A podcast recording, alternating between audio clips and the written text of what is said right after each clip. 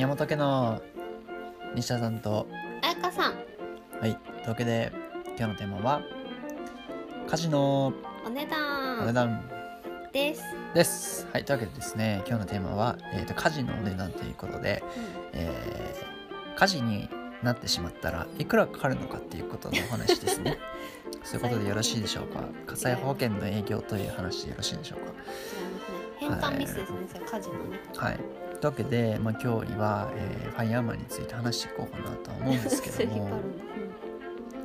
えーまあ、私たちはですね、えーこれから子供を、えー産んでしまおうと考えておるわけですけども、うん、おはいまおう。はい。まあ、そうなってくるとですねやっぱりあの家事が大変だなと。はい。家が燃えてしまったら子育てはできるんだろうかと。炎上してしまったら張るね。うん。炎上してしまったら子育てどころではないんだろうかと。はいというわけでですね。あの今家事代行っていうのを探してましてうん。あのこの辺であるかなっていうふうにね結構調べてたんですよね。そう結構っていうかね調べたつもりだったんだけど、ん。でなんかねないなって思ったんだよね。そしたらキッズラインがまさかのね全然この辺にもいて しかも結構安くて。そう安いの。でキッズラインっていうのはうん。あれ手沢さんって常沢さんってうんまあ社長女性の社長とかやってる、まあ、キッズラインっていうサービスがあって、まあ、意外と一番安かったね。安かった。時給1500円そう今までその調べたその今住んでる地域のなんか地元の家事代行会社みたいなので安かったのが1900円ぐらいだったんですけどうん。キッズラインはまあ人によってその人が設定してるんですけど時給を。1500円。そうそうそう。だからあれだよね。シェアエコ的な感じだったね。そうだね。レビューがあって、だねうん。空いてる時間であの多分子育てをできますみたいウーな。バーみたいなそう雰囲気があって。ですごい安くて、まあ、すごい他のところよりも安くて、うんうん、1日頼んだら4時間とかでも8000円とかで。そう。でしかもねたまたまそのあのご近所で登録されてる方がなんか、うん。千葉県のうん。で登録されてる方の中だと割とコメント数とかも多くてそうだね。良さそうな方だったよね。そうそう。でまあこの辺の人と、うんまあ、ちょっと20分ぐらい離れている石宮町とかに住んでる方と、まあ、ちょっといろいろ試そうかなっていうふうには思ってはいるんですが、まあ、それはね、まあ、なぜ今から探しているかっていうねうん。お話なんですね今日は、テーマは。う。んうん。うんまあ、ちょっとその実際の使ってみたっていうレビューはあのまたしてからそうだね。しまた話そうかなとは思うんですけども、まあ、僕らの、えー家事についての捉え方について今日はちょっとお話ししようかなと思ってうんおります。家につい。ての捉え方はい。おやっぱり火事が起きたらちょっともう暑いなと思うので大変ですね。いい。い。よなのであのーまあ、家事僕らは今一応今なんだかんだで彩香さんの方がいっぱいやってるんですけど、うんまあお店やってるからね。その,、うんうん。その流れでねごま飯作ったりね、まあ、過去にも話したんですけど僕らのスタ夫婦としてのスタンスですね。うん。夫婦としてのスタンスはえいつ離婚しても、うん。えお互い幸せな状態うん。を築こうっていうのがね、こうあるんですよね、まあ、つまりえ僕らは、えー一緒にいなくても幸せなんだけど一緒にいた方が幸せな場合のみ、えー一緒にいようっていう。ことにしているので一緒にいなくなっても大丈夫な状態を、まあ、でき常に作っておきたいと、まあ、そうなった時に、えー七尾さん、えー私たちがこここれから、えー産む前から産むんですけどそれはちょっとシェアできるんですけど、確かに。うん。あのーまあ、産んでくれたうん。あとうん。この状態がどうしたらこう続けられるかと、まあ、お互い協力して一緒に育っていきたいし僕ら子育て楽しみなんですけど、まあ、仮にね、えー僕らが離婚をすると言った時どうしたらいいんだろうっていうふうになった時にうん家事代行のお金をお互いが払えている状態であれば、うん。まあまあ結構一人でも育っていけるんじゃないかなみたいなね。うん。で2人が働いてても家事代行を知っていればお互いその分を稼げばいいのでいいんじゃないかなみたいなね、まあ、もちろん一番最初は、まあ、母乳出るの彩香だけだしとかそういうなんていうのかな母親にしかできないこともまあ少なからずあるとは思うんだそうけどもなんだよね、うん、それはまあそこはちょっとどうしようかなと思いつつとはいえね男男性だけの片親っていうのもいるわけですから。そうそう世の中にはいるからね。そうそうそうそう。だからまあそうなっても、まあ、大丈夫なように、うん。うんまあ、今から家事代行を全力で頼もうと、うんうんうん、で家事の負担が、えー片方に寄らないように、まあ、したいなっていう、まあ、ちょっと今よ寄っちゃってるんですけど、まあ、そういう精神のもとなんか家事代行を頼むことによって家事って仕事なんだなみたいなそうそうそうそう。さあのタイトルも家事のお値段っていうふうにしたんですけどそうですね。そういう意識も生まれそうな気がするよね。そうそうそうそう。常にえこれぐらいやっといてよっていう状況がじゃあ5000円払ってくださいよみたいなね、うんうんうん、5000円稼いで家事代行頼めばいいじゃないですかみたいな。確かにみたいなね。全部そのあの言い返しができるんで。例えばなんで俺が洗濯ちゃんとためずにやってよみたいなこと仮に言ったとするといや家事代行頼んでくださいよみたいな。あ可愛い言うことができるというね。だからまあ常にその値段の意識を持つために、えー家事っていうのはちょっとこれから、まあ、今までも本当はね頼んだ方が良かったのかもしれないんですけど現時点でもね子供がいなくてもうん。もしかしたら。けどまあ子供ができるので、まあ、その辺はさらに余裕がなくなるわけですからそういう風にしていこうかなっていうわけで、えー僕らは家事の値段をちゃんと意識するために、えー家事代行をきちんと頼む、えー余裕がある時でも頼む。そうすれば、えー何かやってよとか相手の方が思ったとしてもいやそれ家事代行に頼めばええやん。っていうね。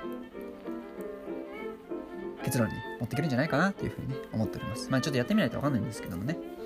そう、うん。やってみないと分かんないからとりあえずやってみようってことだね。うん。まあでも主婦なんだからとか女性なんだからっていう考え方はもちろんもともとないんですけどとはいえねなんかこうたまに彩香の方が余裕あるじゃんみたいなね思っちゃうこともまあ少なからずあるんでそういうのねあのなくしていきたいなと。まあ、逆もしかりだけどね。そうそう。今涼介君のお前寝てんじじゃんみたいな。ねそう余裕あるじゃんみたいな、うん。あるからね。そう。ゴミ捨ていけんじゃんみたいなね。そうそう。そう思ったらいやじゃあ稼いで家事代行に頼もうみたいな。ゴミ捨てやってくれるよみたいな。まあ風な考え方でちょっとやっていこうかなっていうふうには考えております、はいうん。まあなんかまあ頼むのはちょっとね楽しみですね。うん、うんどんな感じなのかっていうね。ねそうだね。やったことないしからね、はい。というわけでまあ今日の話は、えー、と家事の値段をちゃんと意識して僕らはやっていこうかなと。うん。えー育児もこれはこんな値段がかかっているよと。意識することで平等になるんじゃないかなと。思ってます。はい。そんな今日のお話でした今日はねあれだよねこの後にはいタイトルコールが今日おかしかったと思うんですけどその答えをねおかしかっあのいきたいと思いますはいでは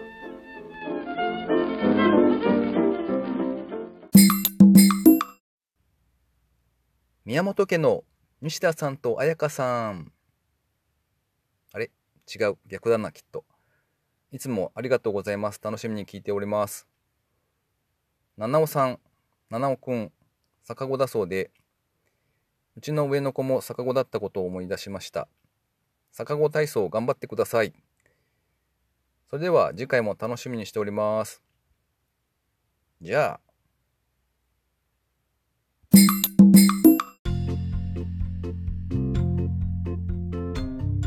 アフタートークでーす アフタートークになるのね、はいというわけであのボイスメッセージありがとうございますデあスさん。りがとうございます。はい、この本編とこのはい。アフタートークの間に挟まってたのが、えーボイスメッセージというアンカーの機能の、えーボイスメッセージってやつですね。はい、はい、まあ、日本語にすると、えー声の手紙みたいなもんですかね。そうだね。メッセージは手紙じゃないね。はい、まあ、メッセージはメッセージですよ。まあそれぐらい翻訳しなくてもいいかなとは思うんですけども、うんうんうん。えーまあ今日のタイトルコールは S さんのボイスメッセージはうん。正しかったよということを伝えたくてですね、あの やりましたと。で七尾さんが、えー逆子だということで、えーね逆子体操頑張ってくださいっていうはい。励ましの、はい、お言葉をいただいてですね。で今日ちょうどあのー病院にうん。えー彩香さんが行ってきましてうん。なんとその逆子体操のですね S さんに教えてもらった逆子体操の成果が出まして、うん。えー、なんていうの？逆さかごっていうんですか？はい。逆さ逆子、はい。頭がちゃんと下に戻ってました、はい。えつまりまあ大体通常モードになってますね、うんはい。そうだね。というわけで。うん。まあ野々さん大体横向いてるんですけどね。はい。あの横向いてないけどね。あよく彩香さんが「う」とか言って苦しんでますよ。蹴られてそう。そんな痛いの？っていう感じではあるんですけど。頭突きとねお尻アタックが痛い。はい。まあというわけでまあ無事、えー、逆子が治ったということでちょっとめでたいですね。うん。はい。なんかあれなんですよ。ボイスメッセージ西田家多分3回目ぐらいの登場だと思う登場、はい。だと思うんですけどはい。なんか今まではい。ボイスメッセージ送ってくださいとか言ってたんですけど、はい。なんかどうやらベータ版だったみたいでアプリからしかできない、はい。アプリからしかボイスメッセージ送れなかったんだけどし BGM もつけれなかったんだけどはい。なんかその S さんが送ってくれた時に正式リリースになってうん。ブラウザからもボイスメッセージがあそう送れるようになってでかつ BGM もつけれるようになったよっていうあそうなんですね。ことらしいです。あそうなんですね。そう言ってて。だからアプリ派の人アプリでね大体聞くと思うんでわかんないですけど、うん。あんまり変化はないかな、なるほど。うん。まあでもよりコミュニケーションを取りやすくなったってことかな。なるほど。うん。まあボイスメッセージはあの来るとすごい嬉しいですね。うん。なのでまあぜひあの七尾を逆子にしたい人はまたメッセージを送ってくれればうん。七尾が逆子になるかなと思いますので、うん。ぜひあそれはやめてほしいですね、えー普通にボイスメッセージを送っていただいたら嬉しいなというふうに思います、マンカーというアプリをダウンロードしていただくか、うん。えーブラウザにアクセスして、うん。えーこんにちはっていただければ送れると思います。はい。で西田家はあの S さんがツイッターに書いてくれたんだけどこうボイスメッセージを送るタイミングが難しいみたいな確かに電車とかで聞いてて確かに確かに。とかざわざわしてるところで聞いてたらはい。なんか多くろってな多くろって思ってもなんか周りうるさいしなとかはい。急に喋りだしたらあれかなとかではい。送りづらい。確かにそういうデメリットはデメリットっていううんうんうん。か使いづらさはあるけどまあざわざわしてることに関しては西田家は別に気にしないんでざわざわしてても送ってもらって大丈夫です、まあ、もし気になるような方はですね、えーシャープ、えー西田家 FM っていうのもしくは、えー DM とかを送っていただいたらですね、まあ、僕らが代わりにあのボイスメッセージとして送っておくんであのそういうのもあれですよ。あお手紙みたいな、はい。メッセージね。そうかっこボイスメッセージとかつけといてもらえたらまあ僕が わざわざ読み上げるんじゃなくてうん。一、回ボイスメッセージを送って、あのーボイスメッセージの方を、うん。あの追加してお別こうかなね、うん。はい、もし後ろが気になるという方は、はいそういう方法もまあありますね。なるほどねはい。まあ、まあそのことをする方はいるかいないかわかんないですけど、いやはい。それをやってみてほしい方は多分宮本がまあ、忘れるかもしれないですけどね、今言ったことを。まあ、すぐ忘れちゃうからね、はい。まあ、とにかく S さん、ありがとうございましたありがとうございました。あはいでボイスメッセージを送る際ははい。S さん今回30秒でいい感じの長さで送ってくださったんですけどはい1分までしか送れないので、はい。もし送る方がいたらそこは気をつけてくださいあそれもしかしたらそこも変わってんのかな、まあ、ちょっとわかんないんで、うん。まあ、切れちゃったら、まあ、1分ぐらいを目安にしていただけるといいかもしれない、はい、はい、切れましたねっていうので、まあ、うまく僕がその後のね、あの代わりにつないでおくので、そこは安心していただければ、うん、はあの大丈夫かなとは思います。ーいありがとうございます、まあ、そんな感じで、あの今日はちょっとサクッとめに、はい。今日のポイントなかったけど最近ポイントが盛り上がってるっていう話はしなくても大丈夫。あ、そうだね。うん。ポイントあったらどうしよう。今日のポイントないですけど、とか言ってくる。ちょっと今日確認し忘れたね。どうああるかねかな？あでも宮本の方はあるかもしれないけど西田家はないんじゃない？そっか。じゃあまうんあ、あった場合はですね、次回、お前らしっかりしてくれよということで、あのちょっとご勘弁をということで。はい。最近その応援個人が個人を応援できる宮本さんが作ったサービスのポイントがちょっと盛り上がってきたよっていうねよかったねそうですね。まあそんな感じで、あの今日も皆さん、あの 元気に一日をお過ごしいただければ、西田家も嬉しいなと思います。はい。それでは皆様いってらっしゃいませ。おやすみなさーい。はいこんばんおははよう。七尾